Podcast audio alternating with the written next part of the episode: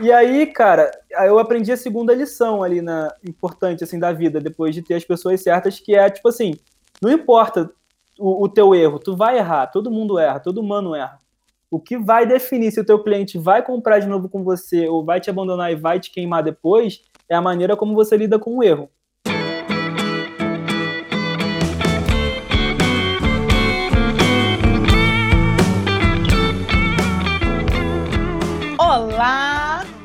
Hoje estamos aqui com mais um podcast. Hoje é um episódio muito especial.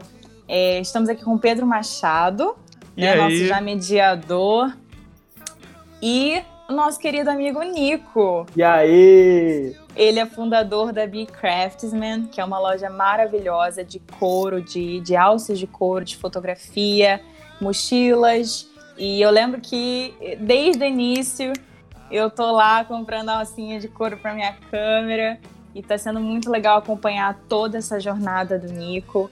É, tá sendo muito legal acompanhar isso de perto. E a gente trouxe ele aqui hoje para bater um papo com a gente sobre empreendedorismo, sobre a história dele e como é que está sendo é, gerir uma marca durante a quarentena e como é que vai ser nos próximos anos. E é isso. É, como a Duda disse, meu nome é Nico. Ela tá com a gente desde o começo mesmo da marca. Eu acho que a Duda chegou a comprar a terceira alça que eu mesmo fiz com a minha mão. Então isso é muito doido.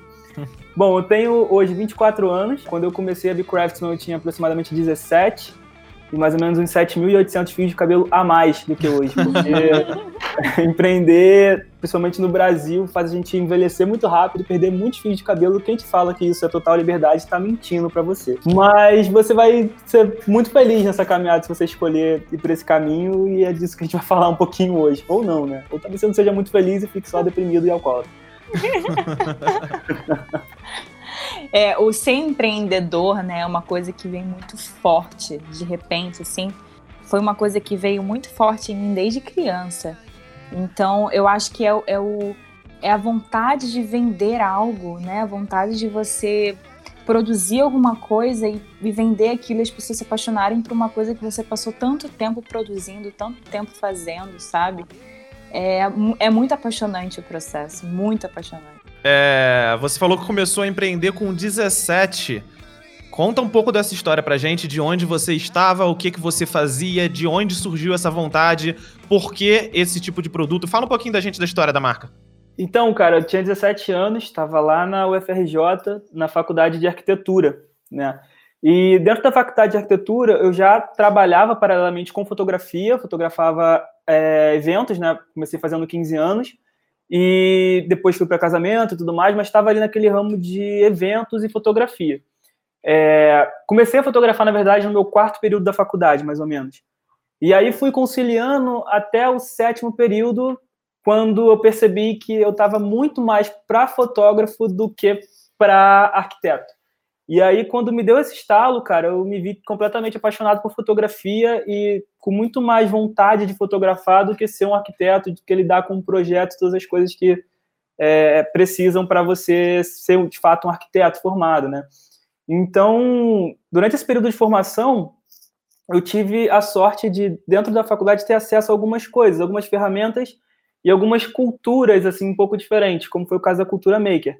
É, lá na faculdade de arquitetura, eu entrei no, no, laboratório que chamava Lamo, que era o laboratório de modelos, onde a gente tinha muito essa coisa maker no sangue, assim, tudo que a gente queria comprar era muito careta, assim, não, você não vai comprar isso, você vai fazer, né? Você quer um avental, não, você não vai comprar um avental, você vai fazer um avental. Mas aí a própria instituição incentivava isso, os professores incentivavam isso, ou era é, atitude dos alunos? Cara, médio, porque o que, que acontece? A, a, UFRJ é muito grande, a faculdade de arquitetura também é muito grande. Então, dentro da faculdade de arquitetura, você vai ter várias vertentes. Você vai ter a galera mais playboy lá, saca? Que, tipo, não quer saber de nada daquilo, quer só ficar lidando com render e coisas de arquitetura e projetinhos bonitos. E vai ter a galera mão na massa. E eu sempre tava ali com a galera mão na massa. Todo o meu ciclo de amizades curtia muito essa parada de, de construir e tal. Então, uhum. isso foi me levando ali pro laboratório. Digamos que a galera que eu andava era essa vertente que gostava de colocar a mão na massa, mas não necessariamente era uma coisa da instituição, e sim de alguns professores, saca? E aí eu tive a sorte de, de encontrar, tropar com essa galera ali, e ter no laboratório todo o maquinário necessário para fazer qualquer coisa. Assim, eu tinha uma plotadora laser, disposição, eu tinha uma mesa de corte, eu tinha um espaço enorme. E ali começou a nascer os primeiros produtos, sabe? Começaram a nascer ali. Comecei a desenhar ali. E quando eu, eu vi que eu estava passando muito tempo no laboratório, eu fui e tentei pegar uma bolsa do laboratório, sabe? Tipo, eu virei um monitor do uhum. amo do laboratório. E, assim, esse período foi tão intenso, cara, que eu chegava a dormir na faculdade, nesse laboratório. Tenho recordações, assim, de virar à noite lá, fazendo um trabalho da faculdade. Acampava embaixo da mesa. É, mas também fazendo muita coisa para BI já. Eu desenhava muito nessa época. Uhum. E assim, eu, desenhava durante a aula de projeto. E de tarde subia para o laboratório para poder cortar laser os moldes. E a coisa foi ficando muito intensa, a ponto de eu tipo chegar e falar, cara, eu não estou mais me identificando com a faculdade de arquitetura. Agora eu só quero mesmo Lamo e os meus projetos pessoais. E aí, cara, é, uma história curiosa desse, desse momento foi que tudo girava em torno do Lamo. E meu professor, ele era muito contra, o professor coordenador desse laboratório, né? Uhum. Você produzir qualquer tipo de coisa dentro do laboratório com o intuito de vender. Então, assim, quando a, a, a começou a, a ter essa pegada, eu tive que fazer as coisas meio que escondido. Então, pouca gente sabe, mas quase que a não se chamou clandestino, justamente por causa disso. Porque a gente produzia tudo na, na clandestinidade ali. A gente não, nessa época era só eu. E, assim, escondido, quando chegava o, o, o professor que era o coordenador, escondia tudo debaixo da mesa, assim. No fundo, no fundo, ele sabia, saca? E ele apoiava da maneira dele, mas isso ia um pouco contra, então a gente tinha que ter esse manejo. E aí, cara, a coisa começou mesmo a dar certo quando eu fiz a primeira alça dupla, né, para mim. Fui para um, uma festa de 15 anos que eu ia fotografar, e lá tinha um outro fotógrafo fotografando a equipe de animação e tal. E esse cara viu a alça, ele pirou. Ele viu e falou: Cara, eu só tinha visto isso de loja gringa, assim. Onde é que você comprou? Aí eu falei, cara, eu fiz, né, e tal, tal. Tava meio tosco. Orgulho, orgulho. é, é, tão bom essa frase, né? Fui eu que fiz. E confesso que ainda tava muito tosco, assim, os acabamentos e tal. Tava muito começando, né? E ele, caraca, você vende, cara? Eu falei, pô, cara, naquele momento eu não me sentia nem na condição de vender aquilo, pra você ter uma ideia, porque era bem tosco. Aí eu fazia o parafuso da câmera com um freio de bicicleta, pra você ter uma ideia. Caraca. E aí eu falei, cara, putz, eu não vendo não, mas eu te dou se tu quiser, faço um pra tu e tal. Fiquei amigo do cara ali naquele evento, né? Falei, pô, vou fazer um pra te dar de presente e tal. Aí fiz, dei pro cara. Cara, e pro, pro meu azar, ou sorte, não sei, o cara começou a usar muito e a galera começou a ver com ele também e ele começou a me indicar.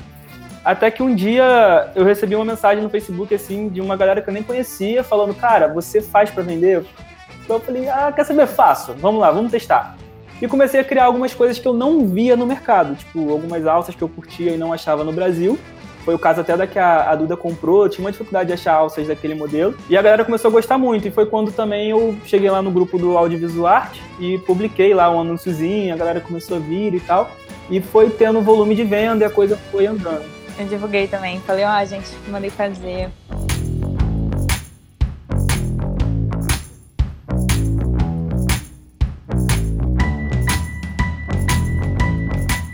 É irado ouvir você contar isso, Nico, porque a gente observa que você já estava inserido no mercado, você estava inserido naquele nicho porque você era um fotógrafo e você percebeu a necessidade daquele nicho e atuou em cima dessa necessidade, o que acabou gerando uma clientela para cima do seu produto e da sua empresa, o que deu uma visibilidade. Conta pra gente a partir de que momento você começou a sentir a necessidade da produção de conteúdo e como foi a evolução de conteúdo ao longo da sua jornada. Então, cara, logo de cara, pulando aí alguns, alguns meses assim da evolução da história da empresa, mas logo de cara eu percebi que se eu quisesse alcançar o, o o patamar que eu idealizei, eu precisava me comunicar muito diferente da galera que estava no mercado fora ou dentro do Brasil.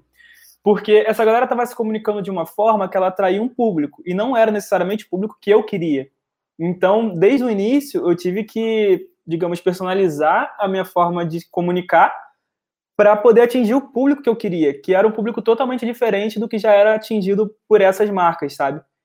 Então, isso surgiu muito cedo na gente. Desde o do início, assim, eu queria que a galera tivesse, primeiro, a ideia de que é um produto artesanal e tivesse esse acesso à cultura handmade, assim como eu tive, e depois perceber esse produto. E carrega isso no nome, né? Exatamente.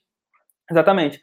O nome surgiu disso também, foi um, um brainstorm que a gente teve lá no início, quando a gente estava é, fazendo a, logo e tudo mais. Uhum. A gente fez um brainstorm sobre os nomes, e aí a gente tipo, jogou vários nomes, tipo Artífice e tal, coisas em português.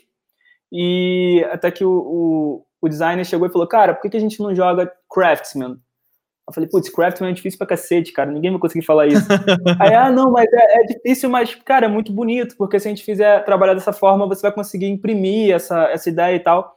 Aí eu falei, putz, mas vamos lá, eu quero ter também um pouco da minha persona até no nome da marca, porque o que vai dar credibilidade para o público que eu quero atingir é justamente o fato de eu estar inserido ali e conhecer as dores deles.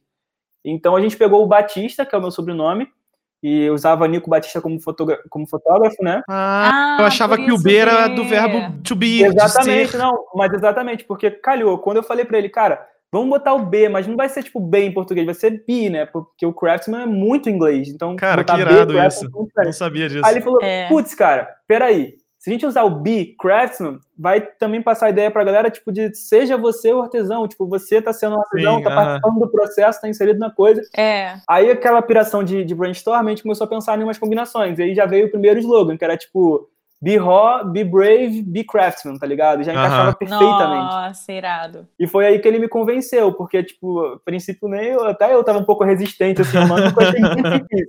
E eu falei, ah, cara, se a gente conseguir ensinar a galera a falar o nome da marca, mano, vender vai ser fácil. Então vambora, vamos botar esse nome. e eu acho que você não tem só cliente, você, além de ter clientes, você tem muitos fãs. É uma marca que tem muitos fãs, né? Mesmo que, mesmo que a pessoa não compre, ela tá ali disseminando a sua palavra, né? Ela tá repostando, ela tá mandando para um amigo, olha que irado, sabe? é uma mochila muito sonho, assim, né? Que a pessoa deseja muito comprar. Igual a gente viu essa semana, né? Essa semana não, acho que há, um, há, uns meses atrás, um cara produzindo conteúdo sobre uma mochila tua que ele comprou e tal. Uhum. E, tipo, não era nem patrocinado, ele só comprou e resolveu fazer um vidão daquilo. Cara, e isso rola de uma forma espontânea que chega a me assustar às vezes, assim, eu fico muito surpreso. Porque eu acho que isso se dá muito por, pela forma como a gente se comunica, justamente por isso. Porque a gente traz tanto a pessoa para dentro do projeto, quando a gente está idealizando um modelo novo, criando alguma coisa na oficina, a gente está sempre trazendo a galera para dentro, a gente filma sempre muitos processos. Então, a galera se sente tão inserida que eles se sentem parte daquela marca. Então, assim, se eu sou parte dessa marca, eu começo a, a criar desejo no produto. E se eu criei desejo no produto e eu consigo realizar esse sonho que é ter o produto, mano, eu quero mostrar para todo mundo, eu quero indicar para os amigos, eu quero divulgar isso, né? E aí, Sim. se você recebe o produto e o produto meio que atende a sua expectativa, mano, aí é, é o caminho do sucesso para mim, assim.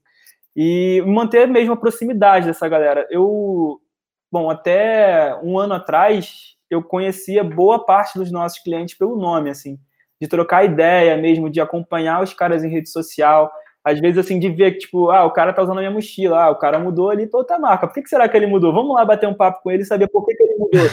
não, mas sério, eu já, eu já fiz muito isso. E aí eu conversava com o cara, tipo, pô, e aí e tal.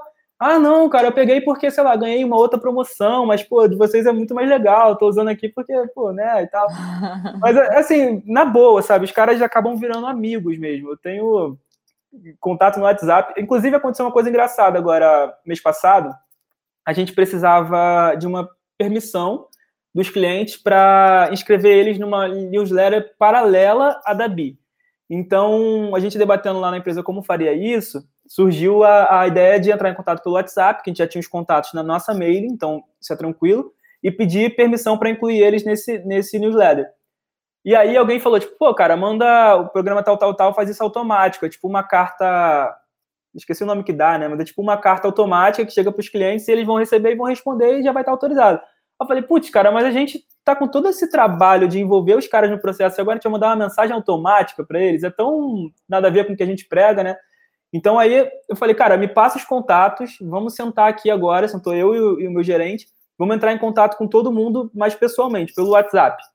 E, cara, foi bizarro a resposta que a gente teve, porque a gente conseguiu as aprovações, e além disso, a gente ainda conseguiu muito feedback para a empresa, assim, de coisas que estavam legais, de coisas que podiam melhorar, e a gente cresceu tanto com esse contato que foi, eu queria fazer isso toda semana, assim, entrar em contato com todo mundo pelo WhatsApp para trocar ideia. e aí teve um cliente que falou assim, cara, é, tipo, ele respondeu todo meio mecânico, assim, né? Eu aceito, ok. Aí eu falei, show, cara, muito obrigado, tal, valeu, tamo junto. Aí ele, pô, peraí, é o Nico que tá falando? Eu falei, é, e tal. Ele, caraca, não é um bot? Eu falei, não, não é um bot, tô respondendo. E, caraca, fiz isso com todos os clientes, cara. Eu falei, fiz, cara, tô aqui desde 11 horas, já são quase 6 da noite, quando a gente tá mandando mensagem para todo mundo. E, cara, muito irado. Aí ele mandou a frase que é a seguinte, que, tipo, é por isso que vocês estão onde vocês estão, pela atenção que vocês dão ao cliente. Eu falei, cara, então é isso, sabe? Eu tava ali o tempo todo e as pessoas não estavam percebendo. Tem quantos anos já a marca, Nico? A marca tá fazendo quatro. É, a gente começou oficialmente como Bcraftsman em 2016. Em 2015, na verdade, início de 2015, eu comecei a fazer as coisas, mas ainda não tinha o nome de Bcraftsman, ainda não tinha todo esse corpo que tem, que todo mundo conhece, né? Tinha um outro nome e tal. E para você, qual que foi a sua maior, o seu maior desafio, assim, até agora, dentro desses quatro anos? Qual que foi o maior desafio que você olhou e falou assim, putz, Sabe quando você encontra o paredão na frente, assim, você não sabe uhum. se você volta ou se você quebra ele continua, sabe?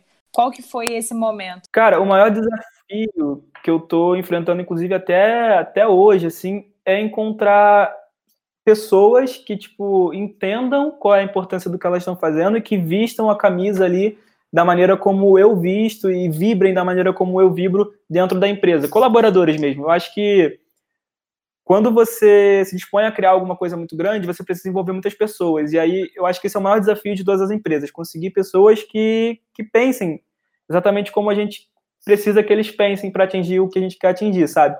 E mas assim, contrapartida quando você consegue montar esse time, mano, ninguém para a empresa. Ninguém para. Então, acho que o maior desafio é realmente encontrar pessoas que, que tenham esse espírito, né? Nico, você começou a marca em 2016. Conta para mim como que foi naquele momento, o seu planejamento e a sua atitude para conseguir alcançar o público, ou seja, como você se comunicava com o público naquela época, que tipo uhum. de formato, se era blog, se era YouTube, se já era Instagram, e me conta quais mudanças você pôde captar ao longo dessa, ao longo dessa jornada até aqui e como a forma de se comunicar mudou de 2016 até agora. Cara, para mim, para a Craftsman, na verdade, a principal forma de comunicação, o principal ponto de contato sempre foi o Instagram. A gente até teve o Facebook ali por algum tempo, mas eu acho que o Facebook ele tem distanciado as marcas das pessoas em vez de muito, aproximar, muito, sabe? É um processo muito. contrário do que o Instagram propõe, né? É, e você perguntou lá do começo, né? Sim. No começo eu focava, eu, eu dividia assim o, o, as etapas da empresa, é, de onde eu queria chegar em cada ano e definir algumas metas. É, 2016 foi o primeiro ano, era o ano da, da divulgação. Então, o que, que eu procurei fazer? Procurei estar no máximo de eventos presenciais que eu pudesse estar, é, divulgando a marca, divulgando a minha persona, divulgando as minhas ideias. Você fez o boca a boca, né? O boca, o literal corpo a corpo mesmo. Sim, então, uh -huh. assim, tem até uma história que a primeira feira que a gente fez foi uma conferência aqui no Rio que chama Conferência Lampião. Eles conheceram a gente pelo Instagram, inclusive. Então, o Instagram desde sempre abriu portas. Quando eu fiz a conferência Lampião, eu ainda não tinha nenhum modelo de mochila, só tinha as alfas. E eu sabia que pelo porte da, da conferência, a conferência daquele ano reuniu 600 pessoas, ou seja, 600 fotógrafos mesmo, 600 potenciais clientes, e eu não tinha nenhum concorrente na, na, na conferência, ia ser só minha marca lá, então era uma, uma puta chance que a gente tinha de, de levar o nome da marca e tal. Então eu botei na cabeça que eu queria ter um produto novo para lançar lá. E a maior demanda que a gente tinha era realmente uma mochila, né? Porque não tinha outra, a galera queria muito uma mochila diferente e tal. E aí eu idealizei o primeiro modelo da Bcraftman, que foi a Roadster. Só que assim, Linda. eu comecei a idealizar em janeiro, a feira era em, em abril, né? E eu abril não, desculpa, em junho, e eu precisava ter esse modelo pronto. Só que como tudo na vida do empreendedor, não deu certo, obviamente. Então, o que aconteceu? Eu desenhei a mochila, consegui criar um protótipo, só que eu só tinha um protótipo. E aí você precisa estar se reinventando o tempo todo, né, cara? Eu pensei, o que, eu vou fazer com isso? Mano, eu fui pra feira com um protótipo, levei vários pedacinhos de lona, vários pedacinhos de couro, coloquei na mesa, do lado das alças, né?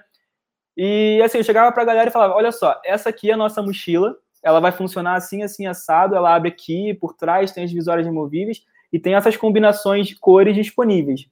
Aí o cara chegava e falava, cara, muito irado. Quando eu terminava o pitch de apresentação do produto, o cara já queria comprar de cara. Era uma parada bizarra. Nossa, eu preciso disso. Eu tô falando de 2016, né? Não tinha nenhuma marca que tem hoje. Iradíssimo. Cara, eu preciso disso, eu quero comprar isso, me vende. Eu posso levar agora? Aí eu, né, como bom carioca, falava pro cara, putz, cara, Sabe o que é? Que a gente abriu o stand e já esgotou as mochilas. Mentira, só tinha um modelo, protótipo.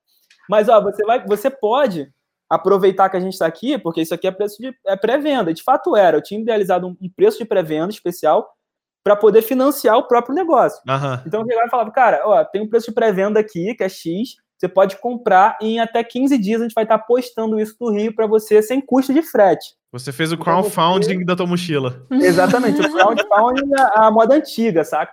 Eu falava, cara, olha só, você vai poder comprar, vai receber na tua casa, você vai estar apostando na gente e a gente vai estar te entregando o nosso melhor, que é essa mochila. Eu tenho certeza que essa mochila vai mudar a tua vida. E o cara falava, não, beleza, eu quero. Mano, nessa feira, só nessa feira, a gente vendeu, se eu não me engano, foram 35 mochilas, 35 Roadster nessa Caraca. E aí, quando eu terminei a feira, assim, eram, eram três dias de, de conferência, três dias de feira também. Quando eu cheguei no final, eu tava tipo, cara, que merda que eu fiz da minha vida. Eu vendi, basicamente, resumindo aqui a ideia, eu vendi 35 mochilas que não existiam, que estavam literalmente no mundo das ideias. assim. Mas as ideias eram tão boas que convenceram 35 pessoas. Eu falei, Então cara, foi pra venda. eu falei, cara, já tá mais que validado que, que o negócio é esse, que vai dar certo. Mano, vamos cair dentro e vamos fazer essa parada rodar. E eles pagavam na hora, Nico? Tipo, Pagava na porque feira. é, eu já tinha ali a maquininha do PagSeguro, né? Que pô, deu um super suporte no início. Então eu passava cartão ou então passava no dinheiro. Eu sei que, cara, eu nunca tive na empresa investidor e nem grana dos meus pais, assim, não por, por eles não quererem, mas realmente por não ter condições. Então, assim, toda a grana que entrou na empresa foi, foi assim, da- das próprias vendas e, e foi rodando, saca? A venda acontecia, o dinheiro entrava, comprava matéria-prima, comprava maquinário e a coisa rodava. A minha irmã tá me olhando aqui agora porque ela me emprestou uma grana no começo, ela tá inclusive me cobrando aqui agora. Mas brincadeiras à parte, é, eu tive a sorte também de ter uma família que me apoiava muito, assim, é, meu pai não tem nem o que dizer, assim, meu- minha mãe deixou montar uma fábrica na garagem dela, literalmente uma fábrica, então, assim, meus irmãos também me apoiaram muito, então eu tive essa sorte, né, eu não posso dizer que é tudo mérito meu, eu tive um, um conjunto de, de coisas ali em volta fizeram a coisa dar certo, mas enfim, voltando às mochilas. Teu Quando- apoio é, é- é- é fundamental, Surreal. você não chega a lugar É. nenhum sem, né? Mas aí, beleza, vendi as 35 mochilas, voltei maluco pro Rio, porque eu tinha um prazo de 15 dias que eu não podia furar, porque aquilo ali era o primeiro contato com o meu cliente. Então, se eu furo no primeiro contato com o meu cliente, como é que isso vai pra frente, né? É Perde, não volta Uhum. mais. Mano, eu rodei o Rio de Janeiro inteiro, Pedro. Até na tua terra, Campo Grande, eu fui procurar gente para poder trabalhar.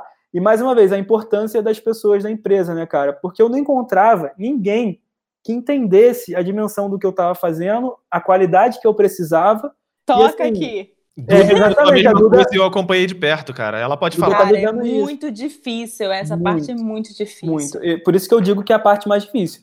E assim, ou você encontrava uma tiazona que, tipo, não tava na vibe de fazer aquela coisa, não vibrava, não entendia a importância que tem que dar no produto e pro cliente depois, ou não achava ninguém, saca? Ou então era uma. A gente chama de facção nessas fábricas externas que produzem que não tinha a qualidade também que eu queria. Eu acho que isso é uma mistura, Nico. Desculpa te interromper. Eu acho que isso é uma mistura. É claro que devem existir mais variantes, mas eu acho que é 50% a pessoa não estar animada e não vibrar com a sua ideia, e 50% ela ter passado uma vida inteira vendo pessoas apresentar ideias medíocres para ela. Então, Sim, quando ela sim. pega a sua ideia, ela acha que a sua é só mais uma, que você é só mais um que Exatamente. abrir uma lojinha na porta da esquina e que daqui a pouco vai quebrar. Eles não entendem Exatamente. a- o, o quanto vocês planejaram e que vai ser uma coisa refinada e que vai ser uma coisa estilosa. Não tem essa visão, sabe? Have you ever met Miss Lindy? She's a gal with the bright red hair. Now she stands high from all the rest. You know her São muitas frustrações. Eu, eu vou até falar disso um pouco mais à frente. Mas assim, só para fechar o, o raciocínio assim. Então, quando eu voltei pro Rio, passei pela mão de um monte de gente, até que uma pessoa iluminada, assim, que conheci, uma senhorinha, que costurava muito tempo, ela falou: Cara, você é muito novo, você tem ideias muito boas, eu vou te ajudar. Ela me colocou em um grupo assim, de WhatsApp que tinha todos os costureiros de couro do Rio de Janeiro. Caralho. Caralho. É bizarro, assim, a galera, nossa, é fofoca de linha a vida inteira. Mas assim, é, dentro desse grupo, tinha muita gente que também não ia compartilhar das minhas ideias, mas eu botei na cabeça que tinha que ter alguém ali. E até que essa senhora fez a ponte com outro cara, que era o Paulinho, que foi o primeiro costureiro da empresa. É, cara, ela falou assim: ó, tem um cara aqui, ele acabou de sair da Vitor Hugo. Pode falar a marca aqui no podcast? Pode. Pode. Ele acabou de sair da Vitor Hugo, que pra quem não conhece é uma puta marca de bolsa, assim, feminina, Sim. conceituadíssima. E ele saiu porque ele tava se aposentando, enfim, rola uma, umas crueldades dessas assim no mercado e a, a empresa mandou ele embora. Mas o cara parece ser muito bom. Você quer marcar uma, uma, uma reunião com ele? Eu falei, pô, quero, quero conhecer esse cara. Aí eu conversando com o cara, né, perguntei algumas coisas, tipo, pô, quantos anos você tem e tal? O cara, ah, eu tenho. Na época o Paulinho tinha 65, se eu não me engano. Eita. Ah, eu tenho 65 anos. Aí eu falei, putz, cara, o cara, 65 anos, mano. Imagina que loucura. Eu e esse cara trabalhando, né? Nada a ver. Aí o cara falou, ah, beleza, vamos marcar uma reunião então. Amanhã você pode? Eu falei, posso, chega aqui. Chega aqui no meu escritório. Meu escritório, pra vocês terem uma ideia, era a garagem dos meus pais, assim. Tava eu aqui e um carro aqui do lado, aquele cheiro de garagem.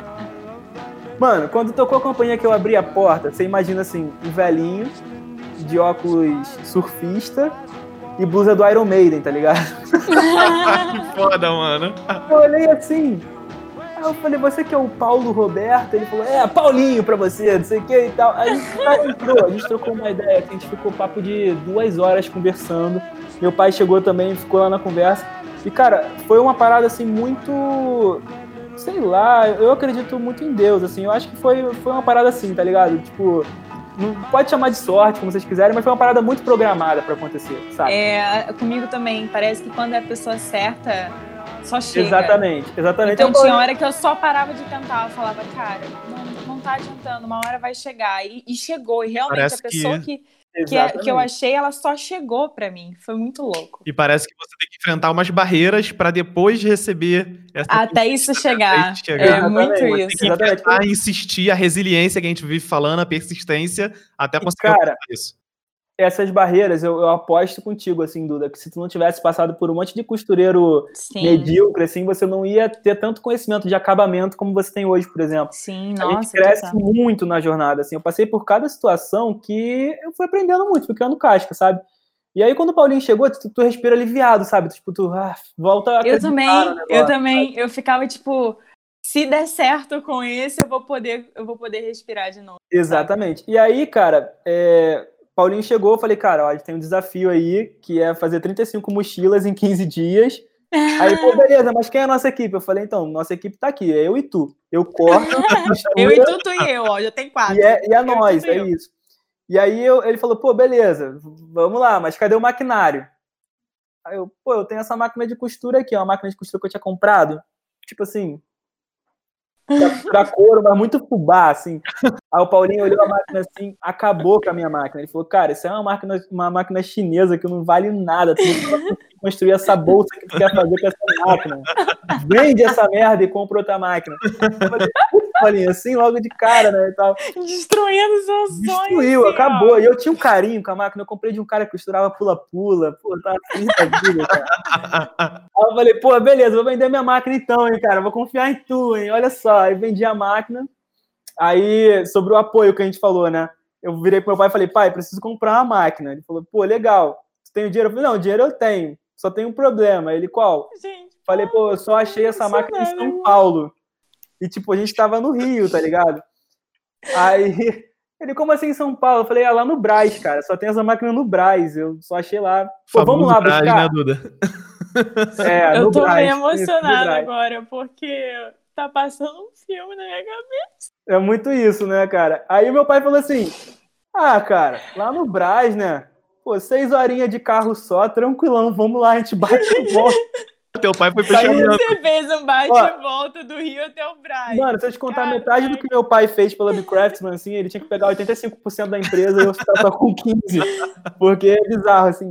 E aí eu, falei, cara, vambora, então. Beleza, a gente acordou às 6 horas da manhã, saiu do Rio, meio-dia a gente tava no Braz, aí vimos a máquina, né? Aí tu imagina, uma máquina de costurar couro é uma parada que só de tampo deve ter mais ou menos 1,20 É um hipopótamo, Pro- aquela. Por uns 80 centímetros, é um hipopótamo. E aí a gente foi com o quê? Com, com um carro, tipo uma picape e tal? Não, a gente foi com um sandeiro pra São Paulo buscar uma máquina de bate e volta, tá ligado? Aí a gente chegou lá, pegou a máquina, eu paguei a máquina, botei no carro, a gente comeu um pastel no Brás e voltou, assim. E, cara, meu pai na, na, vibração, tá ligado? Tipo, vambora, vambora, vambora. Chegou lá, vamos montar essa máquina hoje, não sei o que. Meia-noite já. Eu falei, calma, pai, calma. Aí ligou pro Paulinho, ó, oh, tá a máquina aqui e tá, tal, amanhã pode começar a trabalhar. Aí o Paulinho chegou, viu a máquina e falou, putz, agora sim, cara, agora a gente pode começar a trabalhar. E aí começou a coisa, né? Tipo, a gente conseguiu entregar as mochilas, atrasaram algumas, acho que umas cinco chegaram de fato atrasadas, mas eu acho que ali também começou a, a moldar... Todas da mesma cor, Nico? Nada, é, tinham quatro variações de cores, porque eu era muito Não. ousado, muito ousado. Um menino muito ousado. E aí, cara, eu aprendi a segunda lição ali na importante assim da vida, depois de ter as pessoas certas, que é tipo assim, não importa o, o teu erro, tu vai errar, todo mundo erra, todo humano erra. O que vai definir se o teu cliente vai comprar de novo com você ou vai te abandonar e vai te queimar depois é a maneira como você lida com o erro. Então, quando essas Sim. cinco mochilas atrasaram, cara, eu fiz questão de ligar para todos os clientes de novo, avisar, cara, tive um problema. É, confesso que a gente teve uma demanda muito alta que fez atrasar, mas olha, a gente vai entregar, eu vou te dar um, um voucher de compensação para a tua próxima compra, porque eu quero tirar essa má impressão. Então, assim, mais uma vez, foi um problema que fez com que eu crescesse muito, com que eu aprendesse muito. E aí a coisa foi tocando, né, cara? O resto é história. O Paulinho entrou, depois entraram mais algumas pessoas. E a gente sempre valorizando muito quando a gente conseguia encontrar alguém que pensava com a nossa cabeça. E era muito louco, essa fase foi muito louca, porque a, a fábrica era na garagem lá de casa, da casa dos meus pais, né? Então, assim, minha, minha mãe fazendo janta aqui em cima, máquina direto aqui, trrr, costurando o dia todo. e o Paulinho ouvindo o Slipknot, Cara, foi muito engraçado, porque... Paulinho segue hoje na, na Bi? Segue, o Paulinho é o nosso funcionário mais antigo. Ele ah, segue legal. lá. Inclusive irado. tem foto dele lá no Instagram, quem tiver curiosidade de conhecer Paulinho, tem foto no Instagram. é irado Mas que é isso, cara. dá pra observar que o seu comportamento sempre foi o mesmo, é sempre o contato humano. Não Total, se afastou, cara. não foge do problema, não se ausenta, bota a cara a tapa, pede desculpa quando é necessário. E isso deixa a marca mais humana, deixa a marca mais palpável, mais próxima do, do, do cliente final, né? A marca do Nico é muito humanizada, é surreal. É, é, o tempo todo a cara dele ali, né, Sim. né? Nos stories, nos vídeos. Às vezes é humanizado até demais, né? Às vezes eu tô, tipo, fazendo faxina com pano de prata aqui, fazendo story. não, brincadeira, isso ainda não rolou, não. Mas assim, poderia, porque é uma parada tão, tão real que eu não, não escondo. Tipo, quando estourou a quarentena que a gente ficou em casa, eu fiz um vídeo sentado no meu tapete da sala e falando, ó, oh, galera, esse aqui é o vídeo da minha sala, vou apresentar o produto aqui para vocês agora e vai ser isso. Porque a galera tem que estar ciente do que está acontecendo ali por trás. A gente não quer aparecer uma grande incorporação. A gente é uma empresa que tem o nosso tamanho, todo mundo sabe o tamanho que a gente tem, porque assiste ali tudo em tempo real, não, sabe? Eu já, eu já acho que ela já está bem grande, Nico. E mesmo assim você está conseguindo manter essa humanização. Por exemplo, a fábrica, quando eu conheci a, a fábrica, eu fiquei, caraca, Cara, é aconchegante gigante. a fábrica. É, é linda, é sério. é aconchegante, é humanizada. Você quer sentar ali e tomar um café. Dá vontade de abrir uma cerveja e colocar o futebol na TV e assistir com os amigos, tá ligado? É muito. É, o, próximo, o próximo passo lá, assim que passar a quarentena, é botar um FIFA e um Play 2. Porque.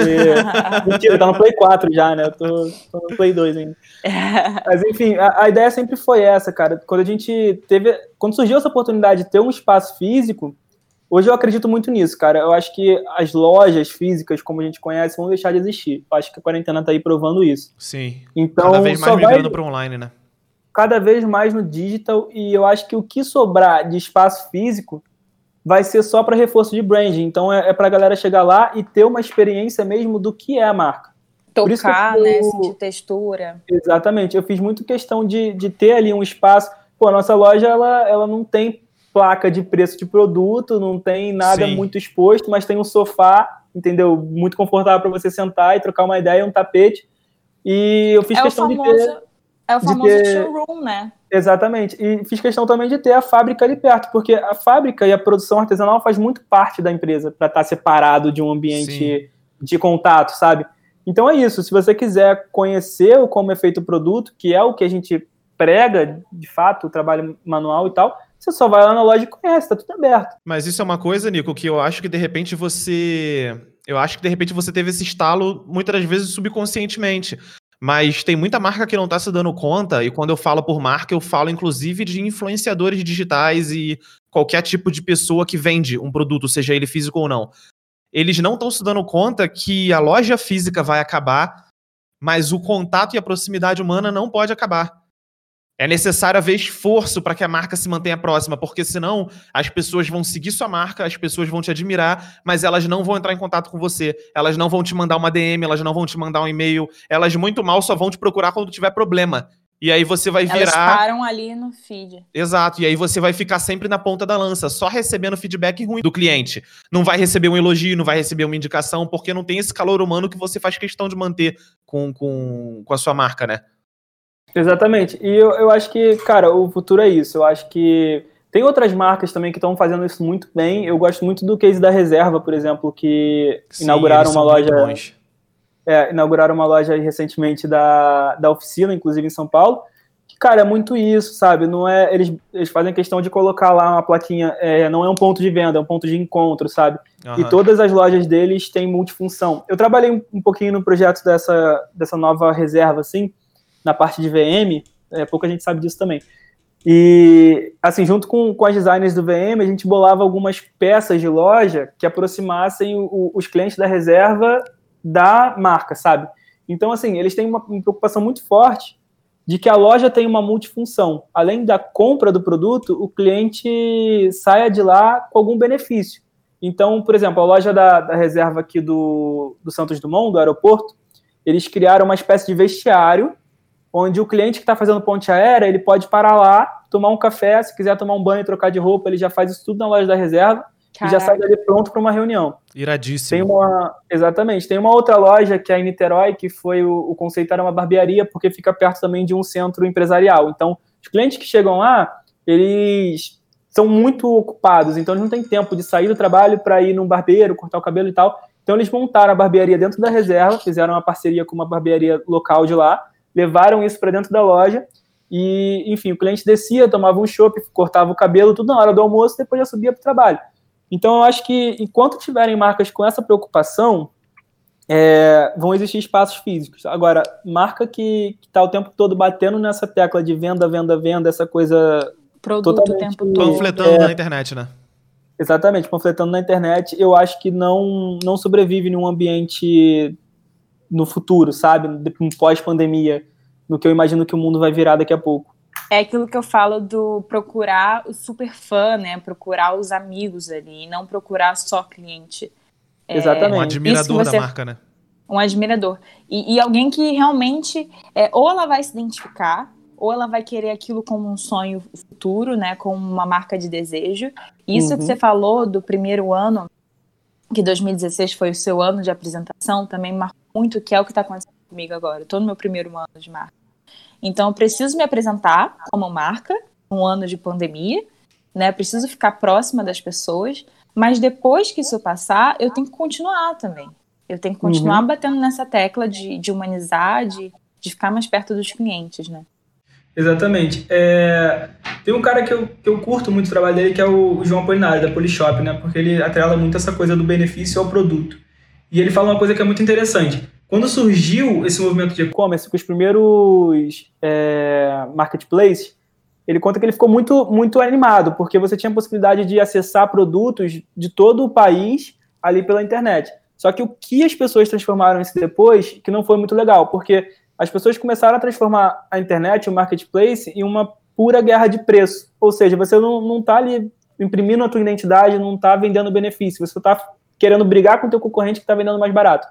Então, assim, enquanto as pessoas ficarem com essa mentalidade de não ter a persona, não ter o benefício no, local, no lugar do produto, quer dizer, à frente do produto até, eu acho que a coisa não, não vai andar para frente. E o legal do, da pandemia é que eu, eu, acredito particularmente que toda crise traz uma, uma nova oportunidade, uma mudança muito grande, toda grande crise, né? Eu acho que vai ser justamente isso. Muita gente vai, vai deixar de existir, muita coisa vai deixar de existir, porque as pessoas estão percebendo que elas precisam de mais do que uma pessoa para vender para elas. Então, muita coisa vai mudar aí.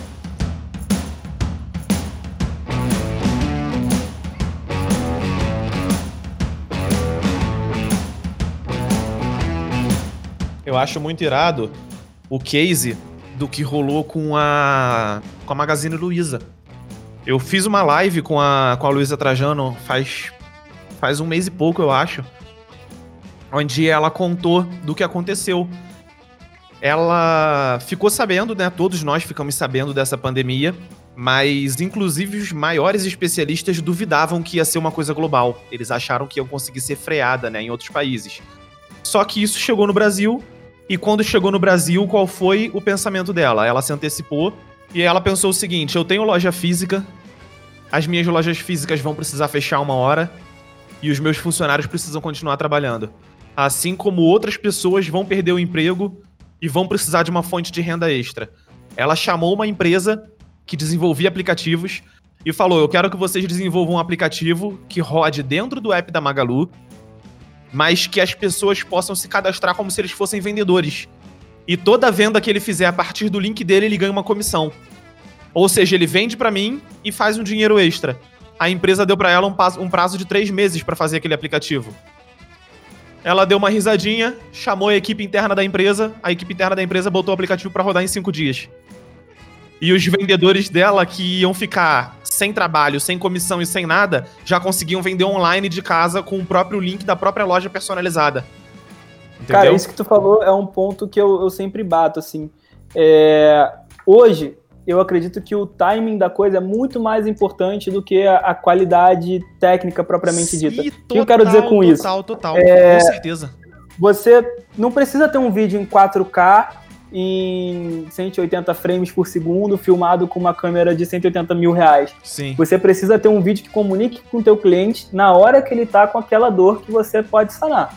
Então, assim, um, um exemplo meio bobo, que pode parecer bobo, assim, às vezes você contrata uma empresa, já tive essa experiência, já tive experiência de ter uma agência lidando com o conteúdo da BI. Às vezes você contrata uma agência e a agência tem tantos setores para provar um conteúdo que quando estoura uma coisa, uma coisa que pode ser viral ali, até você comunicar na agência e passar pra, por todo mundo que Nossa. precisa provar aquilo, você já perdeu o time e por mais que saia ali uma peça muito bem feita, muito bem diagramada, não vai ter o mesmo efeito, porque alguém já fez na sua frente, Sim, a pessoa já riu e ninguém ri da mesma piada duas vezes. Total. Isso aí não só para agência, mas eu falo isso por experiência própria. Empresas que têm setor de marketing interno precisam romper a barreira da burocratização, cara. Porque timing é muito mais essencial do Exatamente. que qualidade, cara. A campanha que eu fiz com o Pedro, por exemplo, eu tive a ideia no sábado à noite. No domingo a gente já começou a editar. Dia das Mães. No Dia das Mães. Então, Exatamente. assim, foi um timing que foi uma propaganda. Eu não fiz nada Dia das Mães Nada, nada, nada Dia das Mães. Eu simplesmente foquei na saudade, né? No que uhum. a gente está uhum. passando hoje em dia. Então é, um, é uma parada que vai é, gerar muito conteúdo daqui para frente. Só que no Dia das Mães eu aproveitei para soltar isso. Ou seja, talvez se eu tivesse perdido o time do dia, do dia das Mães, eu não teria impulsionado tanto ela. Né? Exatamente. E foi uma coisa Sim. que tive a ideia na hora, a gente é claro, que, é claro que é sempre, é sempre bom esclarecer que, por exemplo, é, quando estava tudo normal, quando não tinha pandemia, quando as, as gravações e os sets ainda rolavam, as empresas se programavam com antecedência, faziam uma produção em grande escala, botava uhum. todo mundo dentro de um set com um diretor de fotografia, com isso, com aquilo, para produzir campanha de Dia das Mães, Dia dos Pais e etc. Mas aí, no meio de uma surpresa dessa, do nada bate aí, quarentena, todo mundo tem que ficar trancado, não pode se aglomerar, mesmo usando máscara, não pode estar dentro de um set. O e que, que vai fazer? Os clientes passam a condenar esse tipo de postura das Exatamente, empresas, né? porque Sim, se torna uma postura total. antiética perante a sociedade. Porque Exatamente. eles estão colocando a, a, a vontade de lucrar e de divulgar a marca acima do bem-estar dos profissionais. E isso é totalmente compreensível.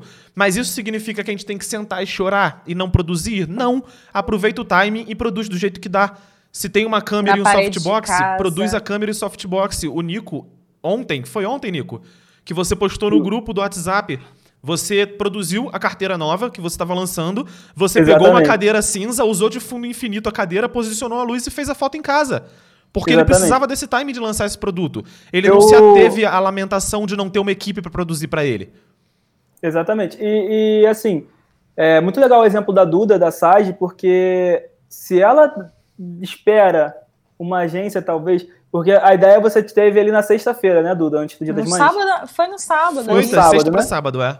Se você É. está trabalhando com uma agência, mesmo que já tivesse as peças gravadas, essa agência ia passar por diversos profissionais para poder te retornar uma coisa, e com certeza você não teria isso até domingo, no Dia das Mães, a tempo de você botar exatamente. Eu vi que você postou exatamente na hora do almoço, que é quando as pessoas estavam ali com as mães. Então, assim. Foi, é, foi na janta, na real. Foi na, Na janta. janta, né? Foi na janta, é. então. À noite. Que é uma hora onde as pessoas que, é, que moram com, com os pais estavam ali reunidos e quem não mora estava com certeza com muita saudade. Então a, a coisa bateu aonde Teve tinha que amiga bater. minha que, que, que foi dormir chorando. Falou pra minha Exatamente. amiga, eu não consegui te responder ontem. eu achei. Porque... É, acontece. Eu achei incrível foi, a, foi o brainstorm, porque quando ela veio falar pra mim, eu tava com os takes aqui. E aí ela pegou e falou: ó, separa esse take de drone, separa esse take com a modelo, separa isso, separa aquilo. Aí eu separei uns cinco takes diferentes. Aí eu editei, passei várias horas montando aquilo, botando a trilha, colocando legenda, etc. Cara, eu sei que quando eu achei que eu tinha finalizado, ela, ela assumiu, incorporou o papel de cliente mesmo. Deu sete, oito horas da noite. Oito horas da noite ela veio, muda tudo. Eu falei, pô, tu tá de sacanagem. ela, não, muda tudo Esquece. e deixa só o take de drone. takes. Esquece tudo que não sei o quê. E aí depois ela foi me explicar. Na experiência que ela adquiriu trabalhando como designer, etc., principalmente para conteúdo web. Explica aí, Du, da questão da, pessoa, da, da, da pessoalidade, de exibir uma pessoa durante uma campanha dessa. Então, é, é uma dica muito boa até que eu queria dar aqui. Eu achei isso É, genial, um- cara. Genial. Eu nunca ia pensar nisso, sério. É uma coisa que funciona muito. É, o meu chefe, que eu trabalho também com uma agência de design por fora, ele fala muito para quando for fazer alguma campanha é, de design, né, para um, um dia especial, sei lá, Dia dos Namorados, Dia das Mães, Dia dos Pais, eu não usar nenhuma imagem de estoque, nenhuma pessoa, nada. E aí é, eu tô só colocando às vezes uma flor ou um vetor, um desenho, ou só a frase com uma cor que impacta. E aí eu pensei nisso no vídeo da Sage, porque a gente ia usar alguns takes da modelo que a gente tinha gravado em janeiro e ia misturar com as imagens de drone. Mas eu pensei, cara, se eu quero que esse conteúdo viralize, as pessoas não vão compartilhar a cara da modelo. Não vão, não vão. Porque Eu elas querem sei- olhar e lembrar da mãe delas e não da modelo. entendeu? Exatamente, elas exatamente. querem Se lembrar das ali, né? coisas. É, e aí, com um take só ali do Rio, do Nascer do Sol, ia trazer um milhão de, de coisa para as pessoas. Então, assim, voou a campanha, tá com, sei lá, mais de 15 mil views, assim, para uma marca que é muito pequena, isso é muito, rodou o mundo, E é incrível no como Japão. que, exatamente, Japão, Nova Zelândia, vários outros países e continentes diferentes, não foi, Duda? E eu Foi. achei incrível como que cada um manifesta de uma maneira a interpretação que ela tem daquele conteúdo que foi produzido, exatamente por não ter ali uma pessoa. A gente tá falando muito aqui no podcast de pessoalização, de humanização de marca, mas nesse momento é bom você deixar um espaço nulo para que a pessoa preencha com a lembrança dela. Então ali Exatamente. Teve gente que se emocionou porque sentiu saudade do Rio. Teve gente que se emocionou porque sonhava em viajar pro Rio e a pandemia não deixou. Teve gente que se ir pra emocionou praia e não podia. porque queria ir pra praia e não podia. Teve gente que se emocionou porque lembrou uma praia de não sei qual estado, que é o estado que a família dela mora. Sabe? Então cada um deu uma interpretação e isso fez o conteúdo ter um alcance e uma força muito maior. Vira uma tela em Exatamente. branco para você pintar na sua mente o que você quiser. Então, Exato. acho que essa é a minha dica É, aí. e, e nada disso aconteceria se você não tivesse valorizado primeiro o timing da coisa, né? Assim, claro que ali você juntou duas coisas porque o conteúdo da Sage já estava muito bonito, né? Tava, assim, amarradinho, fechadinho. Então você tinha um conteúdo mais ou menos pronto no timing que você precisava. Agora, o que eu vejo é muita gente boa, com muita ideia boa, deixando de colocar em prática por achar que não tem ferramenta, que não tem estrutura, que só vai fazer quando tiver a melhor câmera ou a melhor estrutura possível Exato. de luz e tal. Quando na real, cara, se você colocasse a ideia para fora, tu já cresceria muito. Eu vi uma, uma teoria uma vez que diz que um canal de YouTube para prender o telespectador, ele tem que ter toda uma cronologia ali, onde os primeiros vídeos do cara, do youtuber, sejam muito cagados, assim, feitos com uma webcam, se possível. E aí ele vai crescendo ao longo do canal e conforme ele vai ganhando seguidores, ou como é que chama no YouTube? É seguidores, né? É, também? seguidores, inscritos. É, Inscritos. Inscritos. Conforme ele vai ganhando inscritos, ele vai melhorando a estrutura do canal também. Porque a galera Então, vai assim, acompanhando a evolução. Isso funciona. Isso é uma técnica que exatamente. funciona. Pedro, Pedro E a bate galera- muito nessa tecla. E a galera se sente parte do canal. Porque quando você chega em um canal e já vê tudo muito perfeitinho, muito redondinho, filmado em 4K, Tipo, tu fala, cara, esse canal já tá feito, o que, que eu tô fazendo aqui? Eu tô vendo esse canal para aprender alguma coisa. Só que o cara que tá fazendo não tá aprendendo comigo, ele Exatamente. já sabe muito, saca? Então eu não pertenço a esse universo. Eu vou ver o canal do, do Nico que tá gravando com o celular cagado com uma câmera VGA, sabe? Cara, primeiro E- e ponto é crescer que junto. primeiro ponto é que o que importa é o conteúdo. Se você tem um bom conteúdo e uma boa narrativa, cara, você pode estar usando uma GoPro velha que a galera vai se prender a isso. Segundo Exatamente. ponto, é, eu me frustro muito porque quando eu planejo um conteúdo e eu começo a filmar ou gravar e produzir e olho aquele conteúdo final, eu comparo aquele conteúdo final com aquilo que eu idealizei e eu comparo com as pessoas que eu admiro. E as pessoas que eu admiro são pessoas que já estão produzindo há 3, 4, 5 anos e têm uma prática muito maior, têm uma agilidade muito maior. Então, Aham. se eu ficar me comparando e se eu ficar esperando que o meu conteúdo saia no formato dos sonhos, eu não vou produzir nunca. Só que a gente não, a gente esquece que é com a prática que a gente adquire a perfeição, a maestria. E fora a questão do timing, onde entra aquele ditado de que o Exatamente. feito é melhor do que o perfeito. Porque o Exatamente. perfeito, no fim das contas, nunca vai existir. Só pegando um gancho do que o Pedro falou sobre o lance das carteiras, foi meio que isso. A gente aproveitou a quarentena para finalizar um projeto que já estava desenhado há muito tempo e estava parado. Então, em mais ou menos uma semana, o produto estava pronto, validado, tudo certinho. Daí eu peguei o produto pronto na mão, assim, olhei e falei, cara, e agora? Preciso fazer foto e subir no site. Só que a estrutura que a gente tinha lá na fábrica não está acessível no momento, né? Lá eu já tinha um fundo, uma coisa meio padrão para fazer e tal, tal, tal. Falei, mano, vou deixar de fazer e, e deixar de ter resultado com isso, ou vou fazer com o que eu tenho, mas buscando fazer o melhor com o que eu tenho e ter algum resultado. Então, cara, eu peguei e falei, mano, vou fazer. E aí eu procurei alguma coisa em casa que pudesse ser um fundo infinito e eu encontrei. Aqui em casa a gente tem aquelas cadeiras Siemens, sabe? Que é tipo. Ela tem uma superfície meio côncava, preta. Sim, sim, uma barriguinha assim no fundo. Exatamente, pronto, é um fundo infinito preto. Joguei ali. Eu tinha algumas luzes em casa, então iluminei e fiz as fotos. Cara, eu fiz é, as fotos, né? Separei lá três momentos da, do, do produto funcionando e tal. Joguei no Instagram. É, a foto era quadrada, o Instagram é vertical, retangular. Como é que eu ia fazer? Joguei lá, colei, fiz no, no próprio Instagram, sabe? Quando você cola a foto. Sim. Fiz um muralzinho, as três fotos ali, joguei lá, joguei no site, subi as fotos no site. E falei, cara, quer saber? Essa foto tá muito Pinterest, vou subir no Pinterest também. Cara, subi no Pinterest.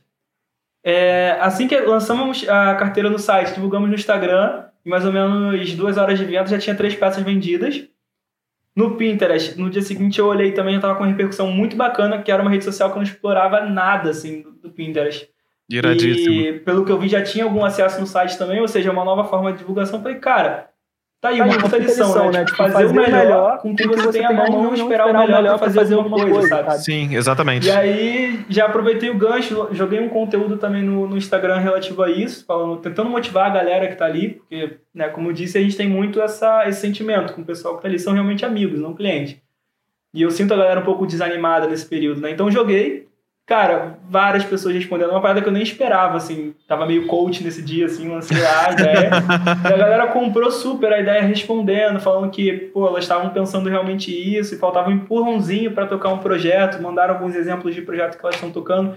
Então, cara, o legal é isso, assim, é você não perder o timing das coisas, porque às vezes tu teve um input de alguma coisa por algum fator externo e se você não transformar isso em output, você acaba perdendo, perdendo o, fio, o, fio ali, perdendo o momento de lançar e perde toda a repercussão que aquilo faria. Então, sim, feito é muito melhor do que perfeito e, cara, só faz. Só faz e depois vê. Agora eu vou direcionar essa pergunta para a Duda e pro Nico.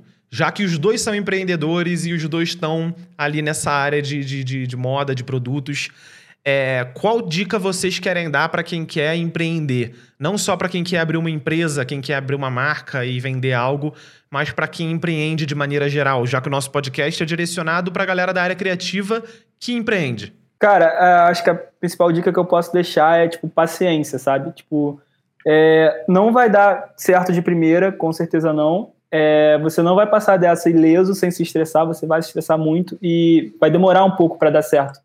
É, tem um, eu tô, tô muito coach hoje, cara. Eu, eu tava lendo uma parada hoje que falava sobre o, o bambu chinês, né? O japonês, desculpa. É, e o texto falava que tipo, o bambu japonês ele demora cinco anos para aparecer o primeiro broto. Por quê? Ele cresce primeiro toda a estrutura para baixo e para os lados, né? Todas Criando as raízes. raízes. E depois de cinco anos você começa a ver o primeiro broto. Só que depois do quinto ano, tipo, do quinto ano em diante, o, o crescimento dele é exponencial, assim, ele cresce muito rápido, ele cresce, sei lá, papo de um, um metro por mês, assim, é um bagulho bizarro. Aham. Porque ele tem uma raiz muito sólida, uma raiz muito firme, saca? Então, se você tá querendo empreender em qualquer coisa, cara, tem que ter muita paciência, porque você pode achar que tá criando, tá inventando a roda, mas as pessoas vão demorar um pouquinho para poder conhecer a roda que você criou. Então, paciência, não pira, porque se você pirar e desistir, você pode estar poupando o mundo de conhecer algo incrível que você criaria, saca?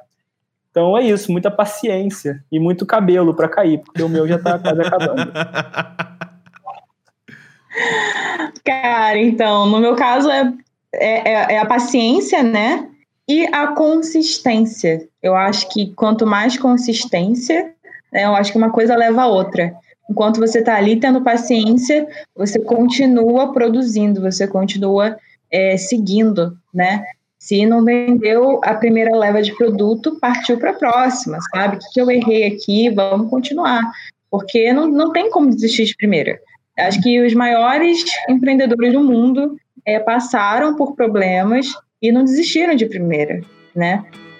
Então acho que é mais ou menos isso. Daqui para frente é, é, só consistência, produção e é o que o Nico falou. É, eu até cheguei a anotar sobre a história do bambu, né? Que depois o crescimento é exponencial. Que a primeira vez que começa a crescer é igual o seguidor no Instagram. Quando você chega aos 10 mil, para você crescer é muito mais rápido. Você dos 10 mil você passa para 30 num pulo. Então é quando você chega ali naquele, naquela parte do broto que dá a flor, né, que floresce, já era, né? É só crescimento. Então é bater na tecla mesmo, é ser chato, né? Porque o empreendedor tem que ser chato, ele tem que bater na tecla várias vezes, ser igual água na pedra, sabe? Quando Sim, total. de tanto bater, depois finalmente fura. Aham. O empreendedor tem que ser assim, porque senão vai, vai ser só um sonho para sempre na sua cabeça. Enquanto você não tirar do papel, se esforçar, por mais que você não tenha grana, eu comecei sem grana. Eu, eu fiquei sete anos esperando para abrir a marca. Porque eu falei, cara, eu não tenho grana. Só que a partir do momento que eu falei, cara, se eu não, não pegar e criar isso, eu nunca vou ter. Eu não, isso vai ser um sonho para sempre na minha cabeça. E muita gente Então, não teria ido dormir chorando no Dia das Mães porque viu um vídeo muito bom, né? Isso ia ser para sempre um sonho. Eu abri num, num ano de pandemia, abri, mas eu nunca ia imaginar. Eu não estava esperando. Mas se eu não tivesse, não estaria na minha cabeça até agora. Eu estaria aqui sem ter o que fazer, sem ter alguma coisa que eu amasse 100% para poder me inspirar todos os dias. Que eu acordo e durmo com a Sade, literalmente.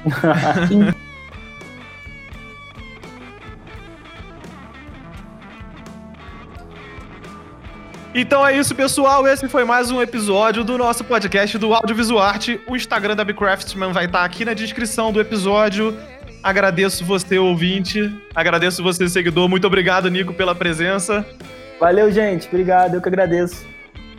Um abraço Um beijo e grande. até a próxima. Beijo, beijo. E não desiste. E fique em casa. Seja chato. Seja bambu. Tchau. Zé Bambu.